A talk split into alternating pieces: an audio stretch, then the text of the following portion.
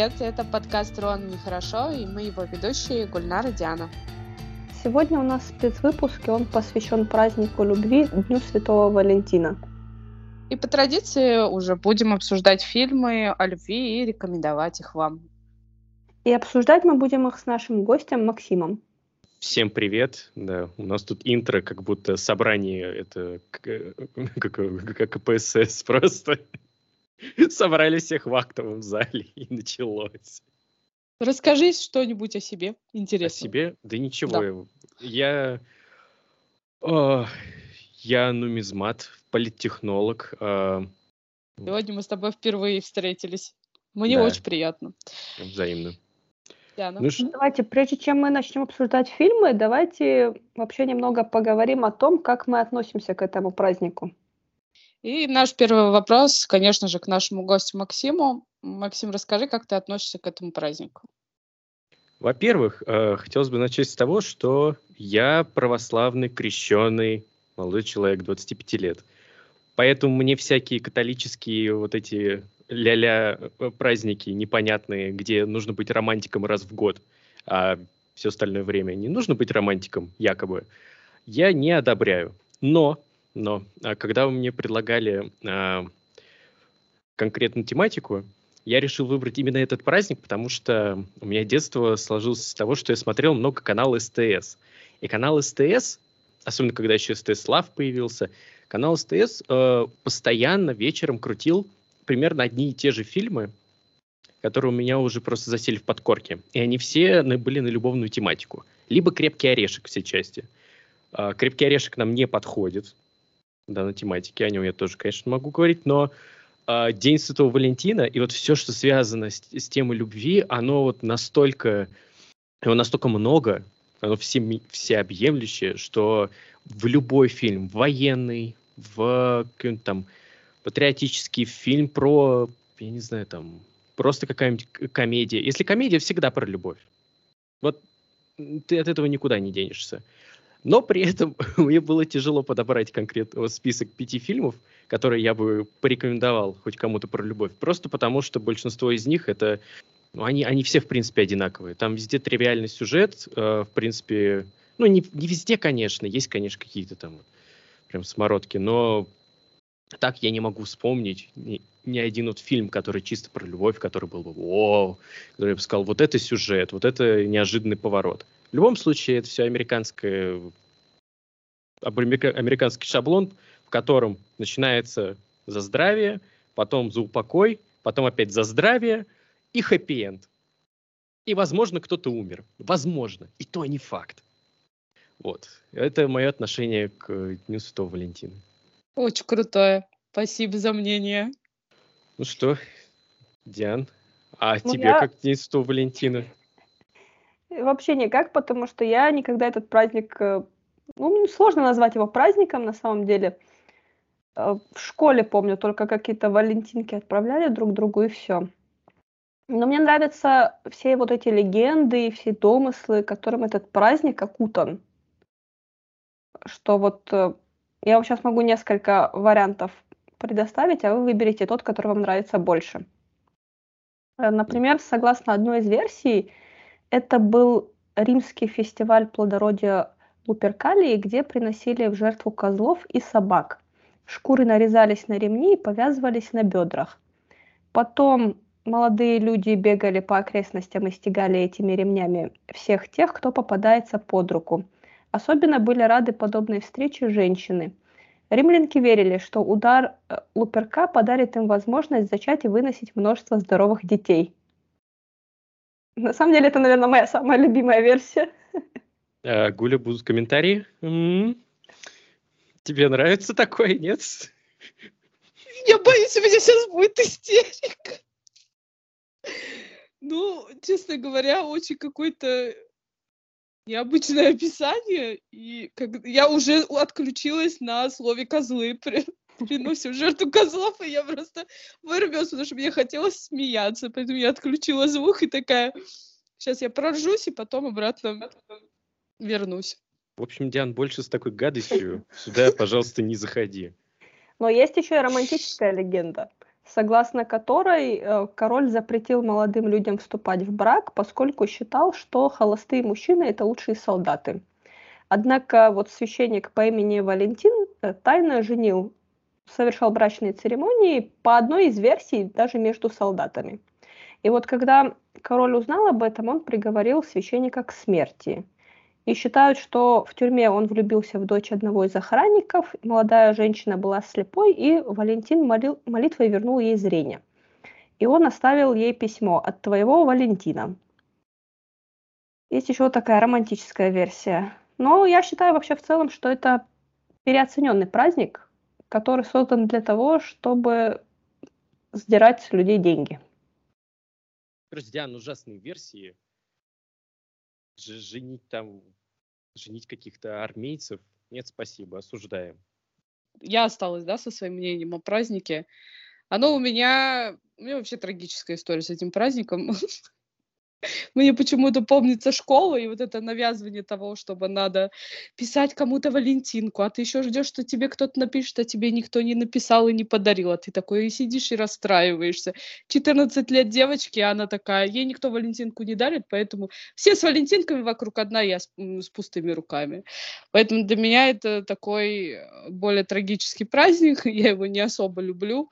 И за все время моего существования, ну, то есть уже начиная где-то лет с 14-13, я, по-моему, только один раз за все это время как-то более-менее обосабливал, что ли, этот праздник. Мне молодой человек был на тот момент. Поэтому, мне кажется, этот праздник тоже... Мне тоже кажется, он переоценен, это раз. Второе, каждый год, когда другим дарятся подарки, а ты сидишь такая и думаешь, ну ладно, это тоже немножко травмирует. Вот, поэтому я предпочитаю пропускать этот праздник. Если любить, так любить каждый день, а не только на 14 февраля. Вот-вот. Ну, то решили какой-то один день выделить. Умные такие. Чтобы, Но... чтобы конфеты Мерси по 200 рублей впаривать людям. А фильмы я очень люблю романтические комедии. Вообще, в принципе, в комедийном плане мелодрамы для меня всегда были одним из любимых жанров. Поэтому, если выбирать что-то очень э, прикольное к этому празднику, то только в кино. Вот. Это я тебя, похоже, тогда оскорбил своим тезисом про то, что все там сценарии тривиальны, да? Да, да нет, почему? Я с тобой согласна, по большей части, да, а, но иногда мне очень хочется, у меня бывает иногда заскоки, настроение, мне хочется смотреть вот один жанр, и я буду смотреть из раза в раз одну и ту же историю. Ну, ну это да. нормально. А что, давайте перейдем к, к обсуждению фильмов. Я начну, и я тогда после каждого фильма вы вставляете свои комментарии. А ты этого точно хочешь? Да, конечно. Это романтическая комедия, которая вышла в 90-х с Джулией Робертс и Ричардом Гиром. Сюжет у нас рассказывает о бизнесмене Эдварде Льюисе, который а, был в Лос-Анджелесе проездом на деловой встрече, и он заблудился и попросил помощи у проститутки по имени Вивьен. Она его проводила, и он что-то так ей вдохновился, что решил ее на некоторое время нанять, чтобы она сопровождала его на всяких встречах и мероприятиях. И вот в процессе их э, работы у них начинают развиваться романтические отношения, несмотря на то, что они такие из разных вообще социальных слоев. Вот. Вместе они проводят незабываемое время, и в конце фильма, как обычно, все должно закончиться. Эдвард должен вернуться к своей жизни и работе, Вивиан тоже на панель обратно. Вот. Но по дороге в аэропорт он понимает, что он не может жить без Вивиан и возвращается к ней, чтобы начать с ней новую жизнь вместе. Вот. Он стал культовым благодаря, мне кажется, актерам, которые выбрали на эту роль, благодаря Джулии Робертс, для которой эта роль стала вообще прорывной в карьере. Ну и потрясающая музыка там, конечно же. Слушайте, 30 лет прошло, мужчины все так же это увозят э, проституток куда-то, типа в Дубае и прочее. На мероприятия с ним ходят. Ой, это же, получается, актуальный фильм ты выбрала. Ничего не поменялось. Ну, да, всегда актуальный. Ну, Правда, если тогда Джулия Робертс была, сейчас, конечно, наверное, потупее. Я смотрела этот фильм еще в детстве, но когда выросла и вообще, в принципе, поняла, о чем фильм, кто такие главные герои вообще, что у них за профессия, мне что-то перехотелось смотреть, потому что, не знаю, я как-то уже по-другому стала смотреть на это кино, и уже во взрослом возрасте как-то попадалось мне по телеку, и уже такого особенного какого-то романтического флера или что-то еще у меня уже не было. Поэтому я решила, что я его отложу в долгий ящик, это если уж совсем мне захочется прям посмотреть этот фильм, я посмотрю. Но я теперь знаю всю подноготную. Но это история Золушки для взрослых. Ну, ты же знаешь, что у этого фильма есть альтернативная концовка? Не хочу знать.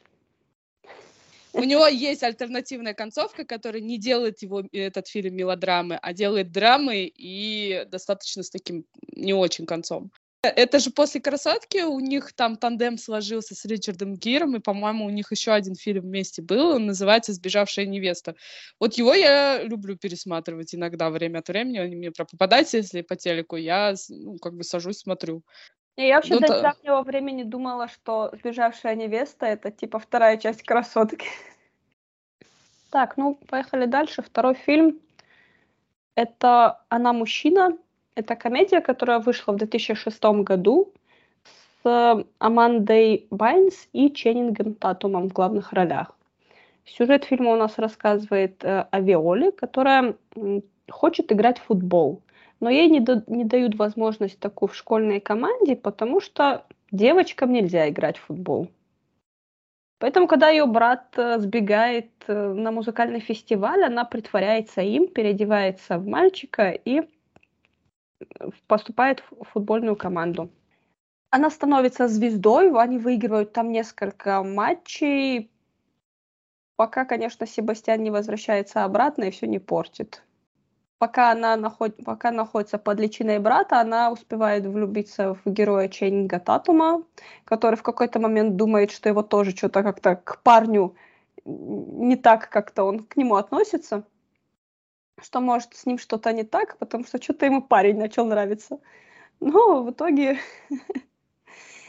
там много комических ситуаций, которые вот приводят э, к раскрытию в итоге правды и решению всех проблем. Смотрели его?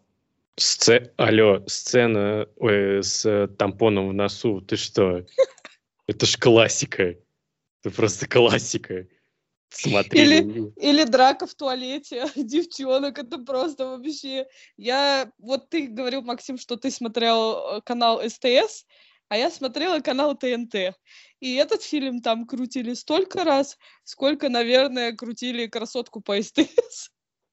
22.00. ТНТ комедия. Здравствуйте вам за 25 лет. Я смотрела Фантастика. этот фильм, мне очень нравится, и мне на тот момент очень нравилась актриса Аманда Байнс, потому что я после этого, по-моему, с ней посмотрела мюзикл, называется «Лак для волос» э, с Заком Эфроном, поэтому я с удовольствием пересматриваю иногда эти фильмы, мне нравится. Ну и плюс это комедия нулевых, а в них столько сексизма, вот, блин, ну вот много, и это так смешно почему-то, я не знаю. Ну, а минусы будут? Минусы? Не знаю. Сексизм тебя веселит, а что еще? Меня все веселит. В плане нормально. Да, а какие они должны быть? Ну вот, какие они могли быть в 2000-х? Я как сейчас помню мода, что а, тощая девушка, все девушки во всех клипах были тощие, высокие, на, на шпильках а, и всегда полуголые. То есть это, это, это вот просто стандарт был, что девушка была вот именно такая, именно для Такой- картинки. Такой стиль назывался героиновый шик. Ты говоришь о минусах э, в фильме «Она мужчина». Мне кажется, что там слишком смазливый Ченнинг Татум. Просто вот ты на него смотришь, и тебе так... «А!» И все. Потому что в «Шаге вперед» он очень хорошо выглядит. А вот э, в фильме «Она мужчина» мне он не нравится вообще. Чейнинга Татума, в принципе, такой образ изначально был, что он такой громила, двухтысячные, вот пацан где-то high school в какой-нибудь американском Массачусетсе, вот, или в какой-нибудь такой, где-то вот, вот, вот Штаты, там Запад-Восток, и вот где-то в середине, вот там вот Чейнинг Татум в каком-то универе средненьком э, заправляет в футбольной команде. Все, это Чейнинг Татум. Он только потом с, э, как называется, я, я только по-английски помню 21 Jump Street, где он с этим, с... Эм, да, э, это... Мачо и Ботан, Мачо и Ботан. Мачо и Ботан. Да, да. Классный фильм. Вот просто э, это вот как там Джона Хилл, он э, изначально был как э, просто толстяк из Голливуда. Вот. Потом э, он уже условно в каких-нибудь «Волках с Уолл-стрита» начал сниматься и в других фильмах, и по, всем понятно, стал просто хороший актер. А Ченнинг Татум как раз вот на вот этот вот Мачо и Ботан, он там, он там хоть типа и, и как мачо, но на самом деле вот, ну, там, там же, по-моему, они менялись в роли. А, они не менялись ролями, нет, нет, это я что-то путаю. Нет, они там этот... Э, под прикрытием были. Да, под прикрытием он в школу вписался лучше, чем э, герой Джона Хилла. Вот. Ну, да. Вот, это Ченнинг Татум. Ну, это, мне кажется, апогей его вот этого образа, и как раз-таки он там и посмеялся над э, всеми своими предыдущими образами. Я только хотела про него сказать, про этот фильм. Угу. Вот. Но мне кажется, «Она мужчина» — это, по-моему, одна из его первых ролей, но мне он там не нравится внешне. Поэтому... Потому что он не актер, он стриптизер, танцор. Ну почему? У него много актерских работ сейчас уже на данный момент. Тогда, да, он был э, танцором больше, наверное, чем стриптизером. Ладно, перестаем говорить о Чейнинге Татуме и переходим к третьему фильму. Но мы всегда можем вернуться. Да. Третий фильм это «Между небом и землей». Это экранизация, если я правильно помню. Фильм вышел в 2005 году. В главных ролях у нас э, Риз Уизерспун и Марк Руфало. Сюжет рассказывает про Дэвида Эббота, который приезжает в новую квартиру после того, как его жена умерла. Но внезапно обнаруживает, что в квартире живет дух женщины по имени Элизабет. И Дэвид всеми силами пытается от нее избавиться. Но Вскоре узнает, что Элизабет, она была врачом, попала в аварию и находится в коме. Вот он начинает ей помогать, э, чтобы найти ее тело, и в какой-то момент они вот в этих всех поисках влюбляются друг в друга. Это скорее фильм про, ну, про любовь, про потерю, про второй шанс. Он заставляет задуматься о том, как важно ценить каждый момент нашей жизни и важно думать о том, что будет потом, что может произойти после смерти. Ну, такой, несмотря на это, несмотря на то, что это такая романтическая комедия, она довольно рефлексирующая. Ну и как ты задумалась? Мне очень фильм этот нравился вот 2000, наверное, с пятого по десятый. Я его очень-очень много раз смотрела. Вот про этот фильм вы уж извините, я точно ничего добавить не могу. Вообще ну, ничего. Я, если честно, добавить только одно могу. Я его так полностью и не посмотрела, и проблема даже не в самом фильме, а в том, что как-то мимо меня все романтические комедии с, Марком, э, с Марком Руффало прошли. Вот единственное, что я смотрела, это, по-моему, ходят слухи с ним и с Дженнифер Энистон мне он не нравился, что ли, на тот момент, вот когда я был у меня бум, я хот... Э, смотрела мелодрамы, комедии, и что-то как-то вот все мимо. Вот, и поэтому не знаю, засяду ли я за этот фильм когда-нибудь, но я про него однозначно видела, знаю, но полностью никогда не смотрела. Ну, давай четвертый сразу. Так, четвертый это римские каникулы. Фильм вышел в 1953 году. В главных ролях у нас э, Одри Хепберн и Грегори Пек. Сюжет рассказывает о принцессе Анне, которая приезжает в Рим в рамках своего официального визита. Однако в какой-то момент она устает от своих постоянных обязанностей и хочет сбежать из своей резиденции и насладиться городом, свободой, и во время своей прогулки по городу она встречает журналиста Джо Брэдли, который не знает, кто она такая и что она принцесса. Они вот так проводят весь день вместе, влюбляются друг в друга. Однако в какой-то момент Анна все-таки должна вернуться обратно в свою резиденцию и к своим обязанностям. Это восхитительный фильм. Я когда его первый раз посмотрела, я вообще не ожидала, что он настолько тронет какие-то там черствые струны моей души. Но это вот фильм о, о любви, которая возникает между людьми вообще из разных миров и заставляет задуматься о том, что любовь не знает границ и может возникнуть вообще в самых неожиданных местах. Смотрели его? Это который древний? Да, черно-белый, черно-белый ну, который. Я тогда еще не родился, как я его посмотрел бы. Как и мы. Не, Диан, вот давай про тебя вот не будем. Ты уже к тому моменту уже во второй класс пошла, наверное. Я смотрела этот фильм и не раз. Первый раз увидела я его, когда еще совсем маленькая была. У нас, по-моему, по телеку крутили вот «Унесенный ветром», «Римские каникулы», какие-то еще фильмы старые. Новая ветвь того, как я рассмотрела в этом фильме Грегори Пека, это, конечно же, мой э, период, когда я просто подсела, какая-то зависимость была в один год, подсела на фильмы эпохи старого Голливуда, это 40-е, 50-е, 60-е, там чутка, и как-то по-новому взглянула на этот фильм. Он мне очень нравится, и Одри Хэбберн там прям кукла для меня это прям красота такая, которую сейчас, в принципе, нельзя найти. И самое интересное, что она естественная была. Это сама, сама по себе такая красивая была актриса. Не знаю, я люблю так, такого рода фильмы, и Диану поддерживаю во всем. Я считаю, что его нужно хотя бы один раз в жизни посмотреть, потому что вот такие романтические фильмы надо действительно увидеть. Вы при этом должны понимать, что ни один мужчина, вот даже по наводке, он не будет э, целенаправленно смотреть вот такой фильм. То есть из серии фильм какой-нибудь там 50-60-х годов, э, в которой мелодрама. Даже из-за того, что там красивая девушка будет. Это чисто вот на женщин фильм, я думаю. Ну и тогда на, на тех людей. Сейчас, понятное дело, это, ну, как сказать, Потому что нет никаких ассоциаций у текущего поколения с тем фильмом, как мне кажется. Нечем ну, а просто завлечь. Если как ретроспектива, то есть э, я сейчас э, пока общалась вот ну, несколько лет с, с некоторыми знакомыми, я познакомилась со многими людьми, которые любят фильмы, и не сказать, что там мужчины были среди них, в основном, конечно, э, особо женского пола, и не знаю, их интересуют такие фильмы.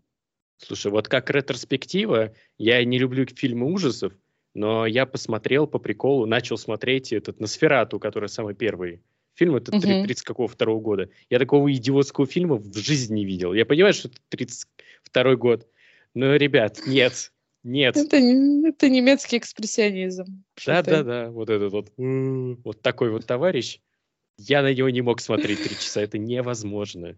Поэтому ретроспектива не особо-то и играет. Ну ладно, там 60-е уже нормально. Это уже хорошие десятилетия для кино, насколько я понимаю.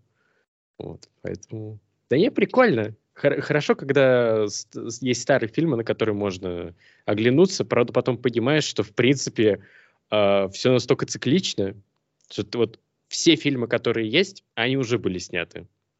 Просто да. в другой оболочке. Это неплохо, то есть это с модой то же самое. У нас сейчас вон двухтысячные возвращаются. Ожидайте, что девушки будут в этих в топах ходить, которые, где пупок видно. Вот. Это вот про ретроспективу. Так, конечно, я не знаю. Но вот такие фильмы мне очень тяжело смотреть. И советские фильмы. Понятно, что если русскому человеку скажешь, мне не нравятся советские фильмы, он тебя засмеет, там начнет кричать, орать на тебя – типа, что ты ничего не понимаешь. Но вот тогда фильмы просто были рассчитаны на какое-то более романтизированное, что ли, поколение. Ну, понятно, без интернета, без связи, без всего. Просто ходят люди, там, что у них дела? Встал, э, позвонил по городскому телефону, договорился о встрече, пошел на работу, поработал, пришел вечером на встречу в такое-то время. Это же романтика. Это романтика. Ты должен запомнить, что у тебя, чтобы было свидание, ты должен запомнить время, место, ты должен назначить. Сейчас этого, понятно, нету. Я поэтому каждый раз, когда пересматриваю фильмы из, там, даже вот которые из 90-х, Я думаю, как они вообще жили? Какой-то ужас. Это вот, это вот эти фильмы, они такие вот, э, актеры идут просто в кадре, и те красиво, те просто вот глаз радуется. Вот идет вот эта актриса, я сейчас загуглю, как она выглядит, я теперь вспомнил вот, про, про этот фильм. Вот она идет в кадре, и вот красиво. Она говорит просто абсолютную чушь, ни о чем, просто как какой-то вот там, я, по, я съела штрудель, и ты такой, ну, какой ты мой хороший, какой ты милая. Сейчас э, кто-нибудь скажет, я съел штрудель, скажут, ну, мать нормальная? Штрудель. Для этого существует ТикТок, Максим. Фу. Фу. Не, на самом деле, на самом деле, когда ты, я посмотрела достаточно много романтических комедий э, старого Голливуда, на самом деле там есть очень хорошие фильмы, типа вот «Римских каникул», если это брать про романтичность, да, есть среднего пошиба и есть, ну, совсем уж э, прям вот стереотипные такие, что а, даже смотреть не хочется. Но там есть и фильмы, которые очень... Вот ты смотришь вроде, да, с 40-х годов, я не знаю, чуть ли не сто лет назад, 80 лет назад, но настолько они актуальны со своими темами некоторые, да, что ну, прям западаешь на одном дыхании просматривается. Не знаю, «Римские каникулы» — это, конечно, красивый фильм в первую очередь. Во второй — это очень романтичный фильм. И в третью — это, скорее всего, уже классика считается, в принципе, в кинематографе. Это база. Это знать надо. Ну, давай тогда перейдем к пятому фильму, последнему Дианиному. Обсудим его. Это «Голая правда» 2009 года с э, Кэтрин Хейгел и Джерардом Батлером.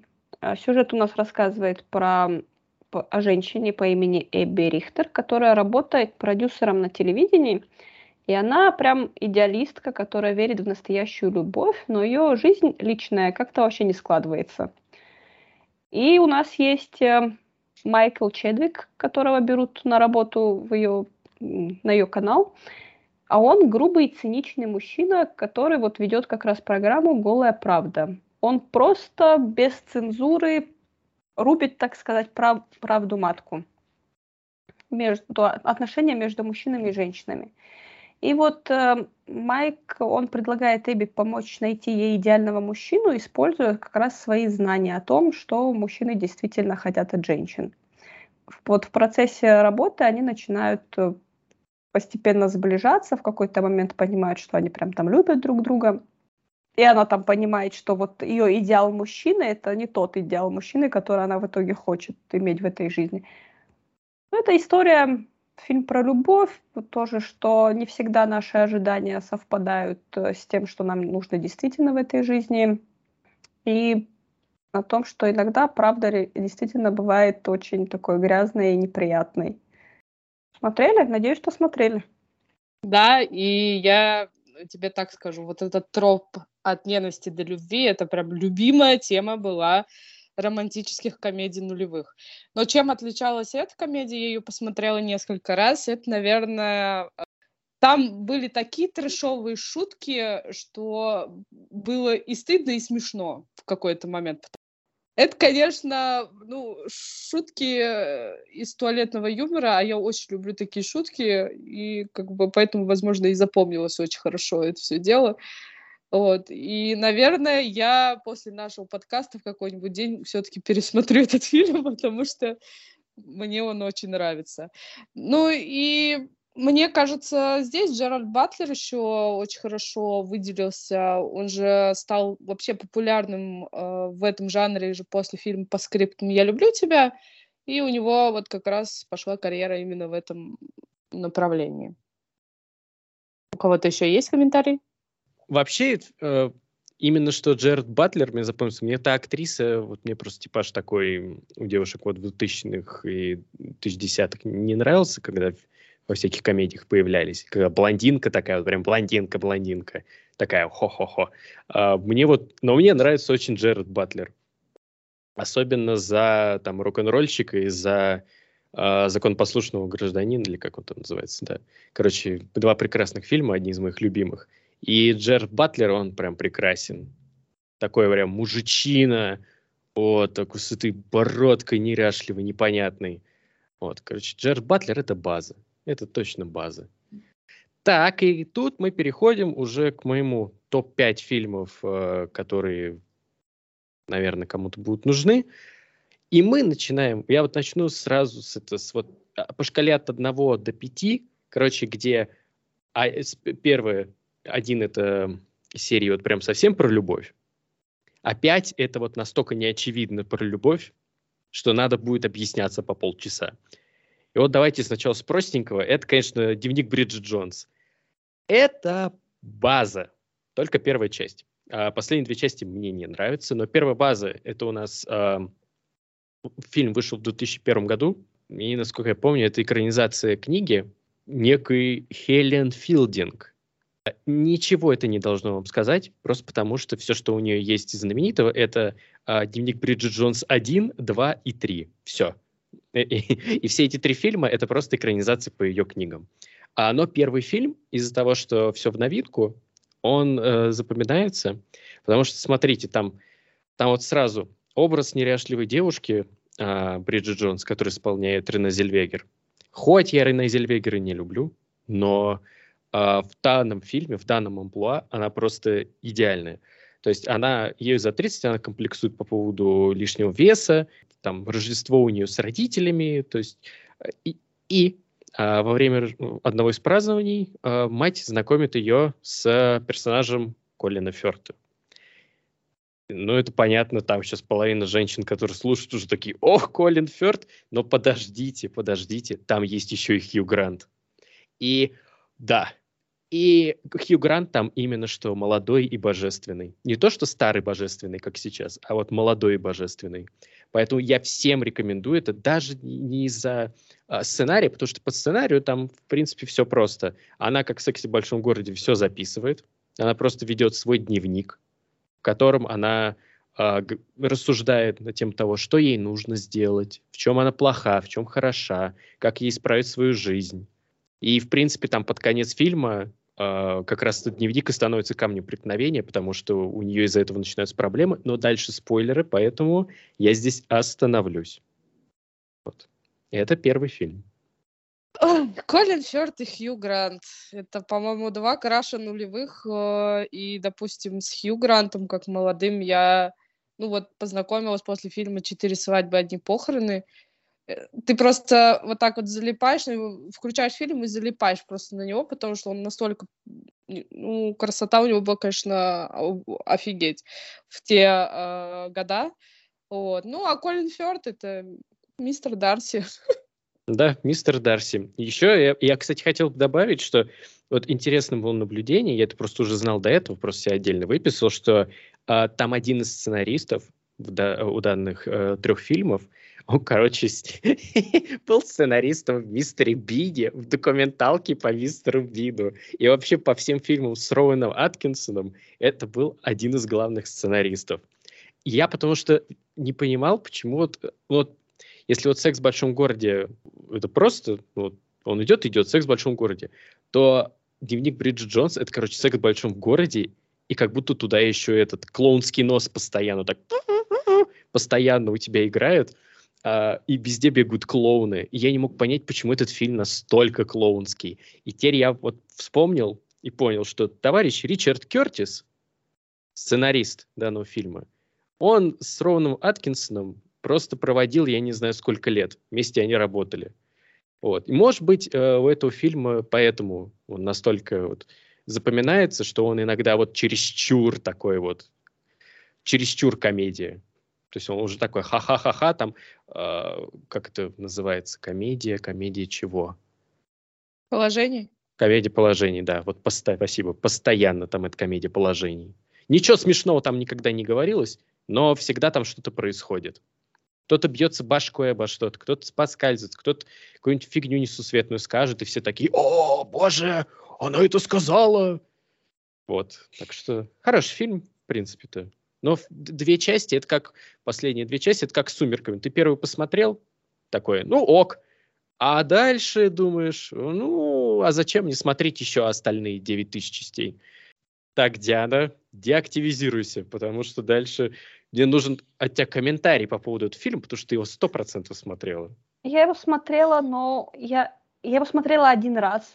И он мне, видимо, понравился не очень, потому что я вообще не помню, про что он. Побойся бога, Диана. Какой Ты ужас. мистера Дарси не помнишь в этом уродливом свитере? Нет. Даже я помню, хотя мне вообще фиолетово просто на этот фильм. Надо, Попро- видимо, пересмотреть. Но по поводу Бриджит Джонс, э, там же первые две части сняли где-то примерно с э, промежутком прям очень маленьким, а третья часть вышла уже, когда они уже прям были, ну, не очень молодыми. И я Там, просто не по-моему, совсем... то, то ли примерно через 10 лет он вышел уже последняя часть. Но там уже магии никакой нет. Но там Ну да. Колин Фёрд уже, по-моему, вот этот фильм снял, где он э, э, э, заикается. Этот Кинг Спич. Ну, то есть ты уже воспринимаешь по-другому. Ты думаешь, зачем вы сняли уже по третьей книге? Ну, уже 15 перебор. лет. 15 лет. За 15 лет можно школу закончить и детский садик, и вообще родиться, я не знаю. Ну, вот это, это вот просто жажда наживы. Как, это сексом в большом, как сексом в большом городе. Вот сейчас вышел вот этот. И просто так, который... Да, и просто так. Не, причем нормально. То есть так-то, в принципе, все там хорошо. Ну, кроме всяких там тем вот этих леволиберальных странных. Но это просто актуалочка. Тогда в сериале были а, актуалочки, над- которые были на тот момент, в 90-х, там, 2000-х.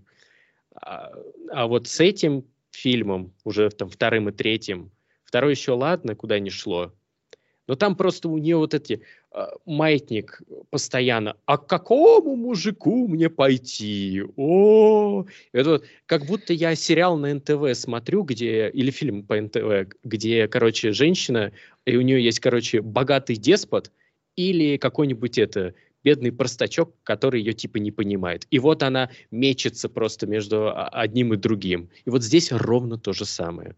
Но первый фильм это не касается. В первом фильме это еще не настолько ярко выражено. И я вспомнила концовку первого фильма, где она выбегает под дождь э, без штанов. Это, конечно, топ-сцена, это просто культовая Сюр. сцена. Ну, это сюр практически. Да. Ну, она же еще, знаешь, в чем прикол этого фильма?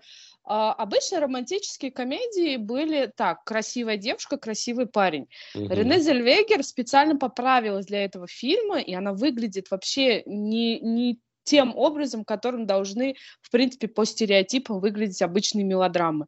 Она такая немножко полноватая, какая-то немножко неповоротливая, постоянно жующая, что-то плачущая. И как бы вот этот образ того, что даже у такой девушки есть выбор между двумя мужиками, это, конечно, ну, прикольно. Это как-то освежает даже. Нет, так, ну потому что как бы на всех найдется свой человек. Принципе, этим фильм-то и хорош, что он вводит э, амплуа вообще какой-то невиданный. То есть обычно а, такие персонажи, которые вот, вот да- дальше этим занималась Эми Шумер. Вот, это вот в последнее время фильма. Вот она буквально э, как-то апроприировала этот образ и дальше уже там в каких-то фильмах снималась. Тогда все были красотки, все были Джули Робертс, все были Сара Джессика Паркер, все были этими, мечтали быть Самантами из «Секс в большом городе», все были такие. И когда у тебя появляется такая вот, да, несуразная какая-то девушка, но она тоже достойна любви, не меньше, чем все эти красотки. И это логично, потому что в жизни ровно так же. В жизни у нее тоже был бы муж, в жизни она также бы выбирала между одним и другим. Просто это природа человека. Но то, что вот маятник качнулся и этим фильм, ну, по сути, этой книгой по- получилось показать такую вот сторону, где, ну, она ми- миленькая, пухленькая, прикольная. Ну, чё, конечно, у нее будет мужик. Конечно, она будет нравиться людям. Она, будет странная, но она человек. И э- этим фильм как раз и подкупляет. Давайте ко второму фильму. А, Предложение. Предложение фильм 2009 года. А, В главных ролях у нас Райан Рейнольдс и а, Сандра Буллок. Я всю жизнь, если честно, называл ее Балок, но она, кажется, Буллок. Даже, даже на английском они все говорят Буллок. В чем фильм? Есть такая деспотичная начальница, работает в Нью-Йорке. Такой чисто офисный клерк, который там ее типа, боя... уважают, боятся, вот это все, но никто не любит. А, но она сама из Канады. И прикол в том, что э, чтобы работать в Штатах, тебе нужна, сейчас не знаю, наверное, уже с Канады у них там почти их безвиз, но ей нужна была рабочая виза. И она ее просрочила. И она забыла, что ее нужно восстановить, то есть это ей нужно обратно поехать туда, э, на родину, там все это переоформить и вернуться. Вот. И ей, чтобы все это сделать, нужен муж. Чисто американские запары, вот эти жуткие, это вся их бюрократия по поводу того, как получить рабочую визу, в общем, ей нужен был мужик. И она посмотрела, а тут стоит Райан Рейнольдс, ну, давай-ка я выйду за него замуж на, на три дня. Вот, ей нужен был, был буквально три дня, чтобы съездить в Канаду, все оформить и вернуться обратно. А, ну, и он согласился, он, он был просто ее помощником, по-моему, и он, он на это все согласился, но с условием, что она будет делать все, что он хочет. Дайте три дня которые они проведут вместе. И он повез э, ее на день, в Канаду, на Аляску, э, на день рождения своей 90-летней бабушки. Это какой-то бред.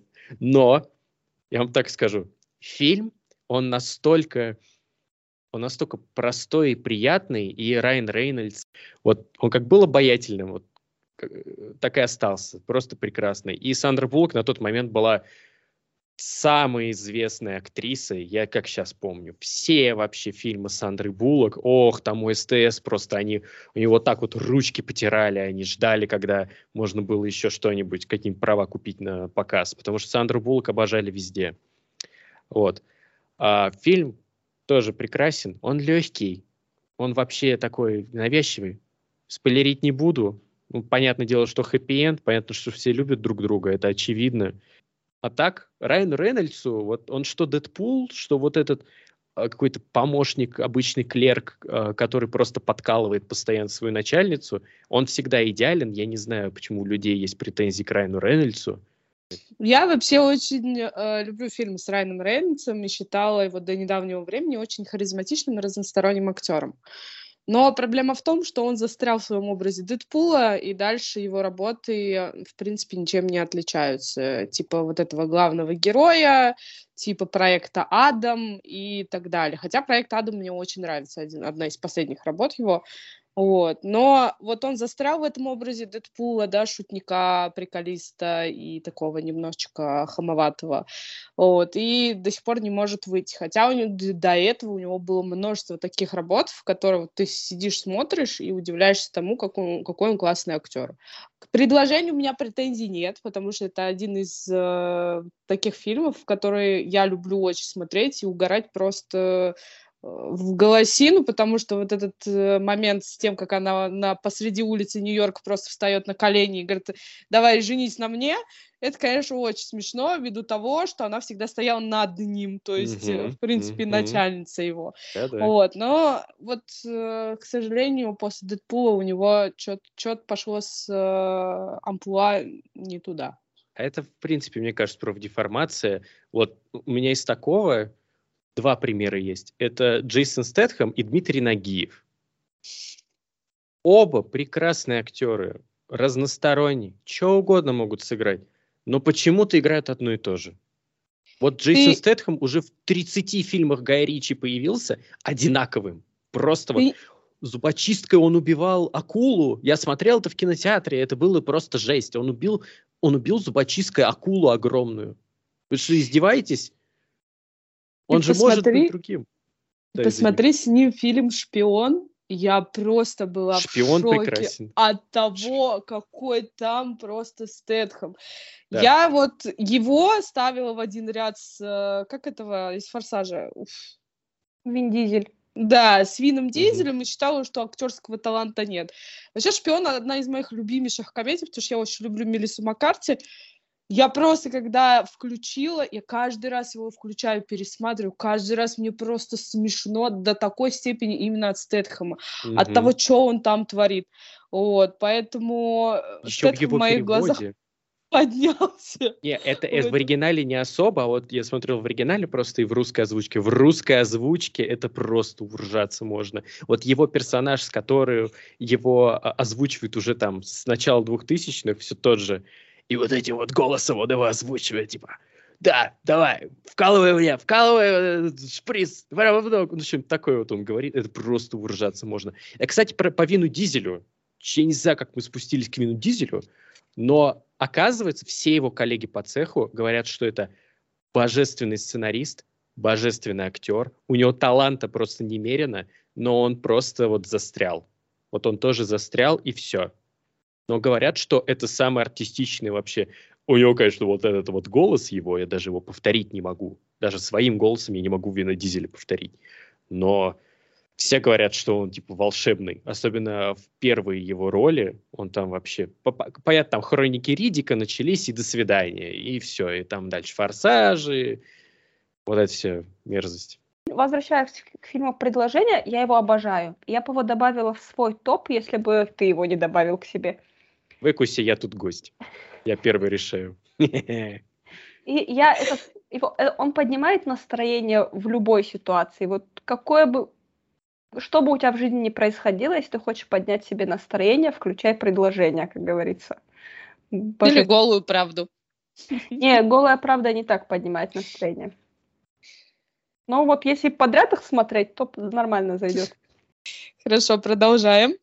Продолжаем. Фильм, э, который, вот третий фильм, у нас, в принципе, скатывается уже это дальше чуть-чуть. Все меньше и меньше любви будет, и будет уже больше какого-то психологического даже э, настроения.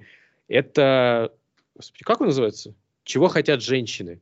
Мне вот о, о чем говорят мужчины, меня, короче, извратил. Я каждый раз хочу назвать этот фильм «О чем, говор... о чем думают женщины». А тут «Чего хотят женщины». Вот, опять э, очередной фильм из серии вот, ко- комедия-мелодрама от э, женщин-режиссера, не помню имя, потому что, ну, какая разница, потому что все комедии там ни одного выдающегося по-моему и не было режиссера ни в одной комедии тех лет. Главное, Мел Гибсон, по-моему, еще не бухавший. Еще вроде бы не бухавший, но я могу ошибаться. Мел Гибсон, он на то и Мел Гибсон. Не знаю, максимально обаятельный мужчинка, особенно на тот момент, с его вот этими мимическими морщинами вот в глазах, когда вот он улыбается, это ж просто м, краш. Там сюжет-то, в принципе, о чем? Он такой весь ловелас-ловелас, но в итоге в какой-то момент он падает э, в ванну, и в которую падает включенный фен. И после этого он э, начинает слышать все мысли женщин. Мимо проходит девушка, думает там, ой, какой смазливый, он это слышит. Поначалу он начинает сходить с ума от этого. Но дальше уже начиная осознавать э, на самом деле позиции вот женщины и мужчины в обществе, а, как кто к кому относится, в принципе, дальше он уже по итогу нашел свою любовь. Вот это да, вот это поворот. Третий фильм подряд, и тут нашли любовь. В общем, и он перестал быть бабником. Это весь фильм, это весь сюжет. Но из-за того, что есть э, такой, как бы сказать, вот такая ситуация, что ему дали какие-то сверхспособности, это тогда вообще нравилось. Еще несколько фильмов таких было, где главному персонажу давали сверхспособности. Там. Фильм очень приятный. Мел Гибсон очень на тот момент вот приятный, поэтому «Храброе сердце» там не вспоминается даже, когда ты смотришь этот фильм. Очень он харизматичный, вот максимально. Ему роль такого вот Лавеласа, она подходит. И потом, когда вот его взаимоотношения с дочерью, это тоже из-за того, что они изначально были не очень, но потом, когда он начал понимать вообще, что о чем думает, не то что понимать, он хотя бы знает, о чем думает его дочь с, с помощью своих су- суперспособностей, у них тоже налаживается отношение, и он начинает лучше относиться к женщинам, в принципе. Вот. И, в принципе, мне кажется, это еще один посыл, это то, что женщины, короче, таят слишком много, что надо с мужчиной быть прямее. Но это наша такая природа, что мужчина, вот он прямой, он как эта электричка, вот вперед идет, я думаю вот так вот, я скажу вот ровно это. Там из серии «Я хочу гулять», пошли гулять. Женщина, типа, «М, м, нет, мне надо еще давайте там это подумать, ла-ла-ла, стой. И вот начинается вот это. И как раз вот эти взаимоотношения мужчины и женщины, ну, тут глобально со всеми женщинами, которые вокруг Мэла Гибсона, они как раз вот тем и прикольны, что они как-то объясняются. То есть они, они упрощаются вот этой ситуации. Потому что мужчине всегда надо додумывать, что думает женщина. Что думает мужчина, понятно всегда. Идет Мел Гибсон, он хочет просто вот проснуться с какой-то из них. И больше о ней не вспоминать. Что, о чем думает женщина, там просто вот такой вот безграничный мир, в который нужно все-таки ну, как погружаться, нужно понимать. Даже если ты вот полный валенок, как Мел Гибсон в этом фильме. Даже он смог. Но у него были суперспособности. Он как Человек-паук, только мысли. Вот. Ну, как-то так. Диана. Посмотрите фильм, хороший фильм. Вот прям очень, очень приятный. Да, полностью поддерживаю. Спасибо. Мне, мне, мне тоже нравился этот фильм. Раньше его тоже по СТС постоянно крутили. Мгм. Хорошее было время, блин. Всякие такие фильмы по- мы познавали только по СТС. А по ТНТ всякие дебильные комедии были. Да. А по СТС всякие мелодрамы и боевики. В общем, Хороший фильм. В общем, если вы не смотрели, то обязательно рекомендуется к просмотру. он Мне потому кажется- что... Ой, извини, да, говори, говори. Ничего, мне кажется, это... Мы же примерно одного возраста все здесь, да? Ну, примерно, да, плюс-минус. Просто эти комедии, вот этот э, фильм «Чего хотят женщины», я даже если не хотела смотреть, я смотрела, потому что его крутили просто, мне кажется, 24 часа в сутки. Ты у меня сейчас спроси, любой момент я тебе расскажу, потому что он у меня уже въелся просто в э, мозг, и я как бы очень хорошо помню эти- э, эту комедию, она у меня ассоциируется, вот ты сказал, говорит, что этот троп типа разговоры а, с животными, еще что-то. Я вспомнила про День сурка. Это примерно то же самое. Чувак просто очень сильно уверенный в себе, грубый, а, вообще ни о ком вокруг не думает. Вдруг с ним случается какое-то очень такое событие значимое, и в течение фильма он начинает в процессе меняться. То есть это вот э, День сурка и чего хотят женщины где-то на одном уровне. Но Мел Гибсон действительно там очень крут. И он вообще, в принципе, как актер прикольный, несмотря на то, что у него там флер скандалов длился годами. Актер он неплохой. Вот. А вот э, про Хелен Хант, которая с ним играла актриса, я как раз-таки очень хорошо ее рассмотрела уже где-то в десятых годах, когда уже начала смотреть осознанно фильмы, и посмотрела с ней фильм Вуди Аллена а, «Проклятие нефритового скорпиона». И вот там роль и роль в «Чего хотят женщины» прям примерно один в один. Амплуа тоже. Ну, я это к чему? К тому, что, скорее всего, она тоже где-то в, это- в в этом амплуа и в этих жанрах э, подзастряла в один момент. Вот. Но фильм мне очень нравится, и я каждый раз смеюсь. э, Не знаю, я за собой замечаю, что все, что причиняет боль персонажам, для меня смешно. Ну, то есть ванну фен кинули, его током ударило, а я сижу угораю. Вот. Так, Максим, следующий фильм. Четвертый фильм. Дальше начинается шиза. Вот чуть-чуть шизы, прям такой вот вам вкину. Знакомьтесь, Джо Блэк. Все, что вам надо знать об этом фильме. Брэд Питт еще блондин. А, с такими средними волосами. Пробор такой почти посередине. Дамы, это не еще не 50-летний австралопитек. Это вот максимально краш, который вот у всех тогда был. И Энтони Хопкинс. Вот Энтони Хопкинс, куда его не запихай, дядя просто всегда вытаскивает. А, о чем фильм? Фильм 98 года. Там посыл такой. Идет Брэд Питт, его персонаж. Просто какой-то пацан. Его, понятное дело, он идет по Манхэттену, поэтому в любом случае его собьет машина. Я был на Манхэттене, там реально вот моего одноклассника чуть не сбила машина. Он на капоте практически был. Он умирает.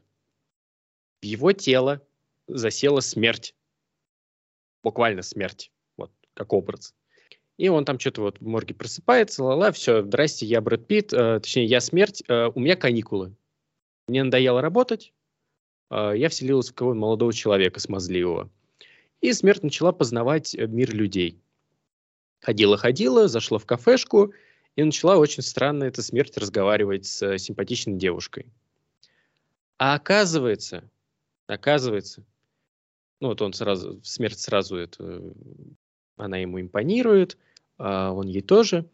Оказывается, эта девушка, дочь мужика, которого играет Энтони Хопкинс, которого смерть должна забрать с собой обратно. Смерть типа на каникулы приехала, а заберет обратно Энтони Хопкинса. Такой себе, конечно, вариант. Но все там, я не помню, он то ли два часа. Нет, он три, три часа он идет, вот точно я вспомнил. Три часа. А, то есть в какой-то момент думаешь, ну, может, хватит? Но нет, не хватит, она Энтони Хопкинс. Ребята, у, там такой дядя, просто классный. А, странно, что фильм на самом деле не особо много собрал. У него бюджет был около 90 миллионов, собрал всего даже меньше 150. То есть обычно с таким составом такого не особо бывает. Учитывая, что фильм очень хороший, а, там конец хороший, такой прикольный, очень грустный даже, я бы сказал. Он вообще не веселый, но, но настолько фильм пропитан вот эта любовная линия между, получается, вот этим Джо Блэк, который, по сути, смерть, между смертью и а, вот этой девушкой, которая дочь э, Энтони Хопкинса, настолько вот он так вот все пронизано этой любовью, что все такое невинное, вот он как, эта смерть как ребенок попадает в непонятную ему среду, и там нужно адаптироваться, а тут еще эта девушка, и она ему помогает. А в ответ он такой, типа, ну, сорян, заберу твоего отца на, зем... на тот свет. Вот. Он его забирает. Ладно, я скажу спойлеры, все, ну вас нафиг, я не могу молчать об этом. Я не могу молчать. В конце супер торжество, Брэд Питт, то есть смерть, Энтони Хопкинс, то есть умирающий дед, уходят в закат, точнее на холм, это ночью. Они уходят на холм, и вот эта девушка смотрит на них, типа, куда они пошли. Потом они уже, она уже догадалась, что этот Джо Блэк это вообще смерть, что это такое, что-то потустороннее. Они возвращаются, точнее, как возвращаются. Энтони Хопкинс туда ушел с ним, а обратно вернулся только этот Джо Блэк. То есть Энтони Хопкинса уже нету. И вопрос, куда дели тело? Я с детства думал, какого фига там нету тела? То есть он ушел за холм, и там где-то в кустах, что ли, помер? Вот. И, получается, Брэд Питт выходит обратно, и она к нему подходит такая, типа, а он вообще не помнит, вот его, когда машина сбила, у него память отшибла полностью. То есть он, он не знает ее, он, то есть он, они, он, вернулся, но это уже другой человек. Это не тот Джо Блэк, которого она знала. И это грустно. Это очень грустно. Пожалуйста, поставьте лайк, если вам очень грустно. Напишите F в чате. Вот, отдайте почести, пожалуйста. Я очень грустил, когда смотрел этот фильм, даже когда был мелкий. Все равно было очень грустно. Я все-таки надеялся, что Энтони Хопкинс помрет, а смерть останется. Но нет, смерть тоже свалила. И это очень но она все поняла. Все, эта девушка, она оказалась стойкой, бодрой. Пожалуйста, дайте свои комментарии, я могу еще полчаса так говорить. Ну, это прекрасный фильм. Он ну, немножко долгий, да, но прекрасный. И на самом ну, деле я вот сейчас поняла, вот ты сказал, что конец немножко грустный, но прекрасный, как будто бы э, а, ее любовь ушла, но при этом ее любовь как будто бы осталась но это уже совсем другой человек. Вспомнился мне Ван Хельсинг, и я поняла, почему сейчас, уже во взрослом возрасте, э, я не читаю такие книги, и я не смотрю такие фильмы, потому что они меня, блин, в детстве травмировали. Меня Ван Хельсинг травмировал только женскими грудями голыми. Это да. Где, где это было, я не помню. Так что, не, невесты Дракулы? Да там все, по-моему. Там не было вообще ни разу ну, Прямо... вот я тоже, напомни, где, там эти, было... Которые эти вампирихи, Ну, Они в полупрозрачных были. Но этих, это было просто ночнушках. глубокое, глубокое уже считается. Уже, как- Уже считай. когда тебе 8 лет, уже считается. Все, вот это, вот это вот. Может, может, я натуралом остался только из этого фильма. Потому что его по СТС крутили постоянно. Я постоянно видел просто этих сногсшибательных э, вампирш. Только я боялся, что женщины правда такие. Там снимался Ван Хельсинге. Почему мы про Ван Хельсинга? Короче, Брэд Питт прекрасен. Я вот... э, у вас тоже такое вот когда-нибудь э, было, что из серии вот Брэд Питт, Анджелина Джоли, и вот все говорили, типа, вот Брэд Питт хороший актер. И вот у меня в какой-то момент было, а почему он хороший? То есть у меня в какой-то момент я подумал, так он просто как будто везде, он везде на слуху, его все знают, он уже там 30-40 лет, 30 лет с лишним снимается в этих фильмах, еще когда был вот таким вот яйцом. Сейчас он уже такой просто статный мужичок, 50-летний, и до сих пор он котируется очень хорошо. Однажды в Голливуде он отыграл идеально роль, которую ему Тарантино дал. Просто идеально. И я, э, но в детстве я думал, но он не особо-то и актер. А сейчас, когда я пересматривал его фильмы, старые и новые, я вижу, что, а, так он реально, ну, даже несмотря на его внешность, которая, в принципе, там он должен был однотипных актеров-то играть, но он, в принципе, может что угодно сыграть, оказывается. Я удивился Да. этому. Достаточно посмотреть, допустим, «12 обезьян» с Брюсом Уиллисом и Брэдом Питтом. Это Да. просто офигеть. Е- еще и этот, эм, господи, где отрубленная башка жены была с Морганом Фриманом. семь, Это семь. семь. О, боже, какой прекрасный. Все финчеровское. Это, он же любимчик этого Финчера, чернушника. Ну Господи, вот как он это... пр- Вот причем его приятно смотреть именно в оригинале. Вот как, когда у него просто а, в этом фильме «Семь», когда он открывает, а точнее, когда Морган Фриман такой, типа, стоит над этой коробкой, а там башка жены этого Брэда Питта. И он такой, типа, и он просто по-английски What's in a box? What's in a fucking box? И его просто распирает, он там рыдать начинает. Я такой, блин, реально как будто его жену убили. Что за бред? Ну, есть это, мисс- это прям мем стал вот в этом. а, в- как раз-таки вот этот момент из 7. Это же мем просто. Каждый раз говоришь, что в коробке, что... Я в Да, сериалах да. и фильмах встречала это, да. Не, прек- прекрасный Брэд Питт. И в этом фильме... Энтони Хопкинс, я даже вот вообще ничего сказать не могу. Дедушка просто вот такого статуса. Вот для меня лучший актер за всю историю кинематографа, я весь кинематограф не смотрел, но вот из того, что я видел, это Роберт Де Ниро. Вот он все может. Он играл все всегда. Когда он в 60-х он играл вот идеально, в 80 вот сейчас он играет дедушек тоже идеально. Он может все, в любую роль вжиться. Тарантино в нем души не чает. Тарантино сказал, что это лучший актер современности. Рядом Аль Пачино, я считаю, стоит, ну, потому что Аль Пачино слишком крутой. И вот, а, а вот Энтони Хопкинс, он тоже где-то вот там топ-5 у меня. Я вообще просто в восторге от него всегда.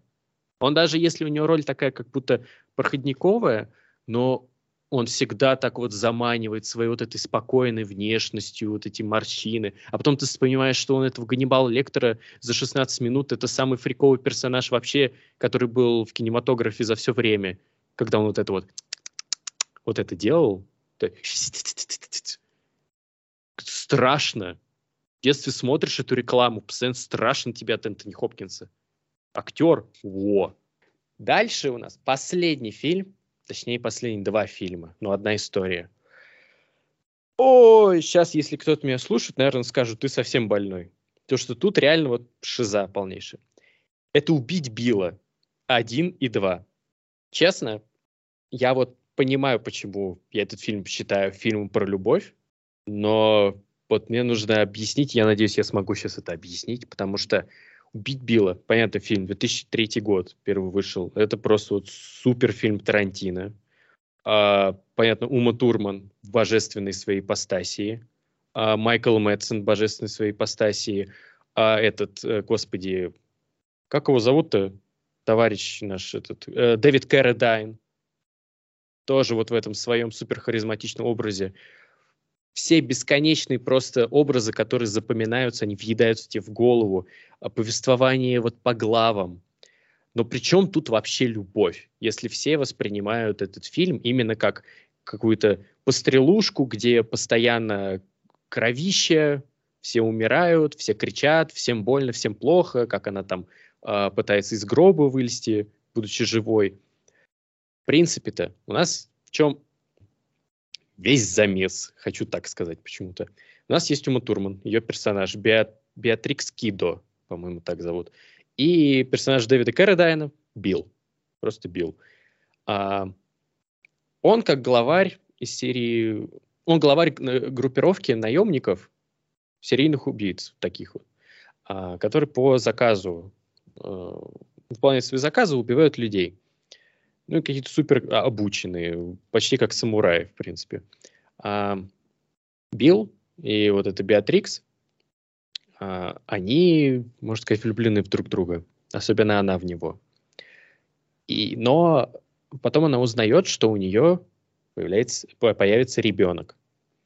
И она решает, что она не может совмещать э, жизнь как бы, матери и жизнь наемного убийцы. И поэтому она решает сбежать от Билла и где-то там вот на юге штатов, ближе к, Нью- к Нью-Мексико, просто там басноваться, э, выйти замуж за какого-то просто реднека, дурачка.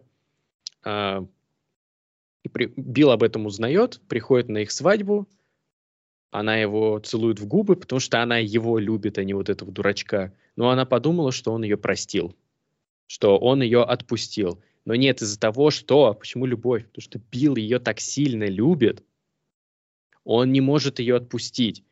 Единственное, что он может сделать, это ее просто убить. Как в конце второй части он объясняет, я перемудрил. Overreacted. По-русски как это сказать? Я, я короче, ну, переборщил. Вот. Я переборщил. На что он говорит, ты переборщил? Типа, ты не охренел? Как бы меня убил два раза, по сути. В чем идея э, любовной линии «Убить Билла»? И это очень сильно прослеживается э, по ходу всего фильма, потому что она, она понятно, что она наемный убийца, она жаждет мести, но эта месть, она вызвана больше тем, что, э, можно сказать, пропала ее любовь. Она не пропала, скорее, она подумала, что ее дочь умерла, потому что ее убили тогда и просто потом реанимировали. А, она думала, что она лишилась дочери, это было самое страшное для нее. Это любовь матери и ребенка.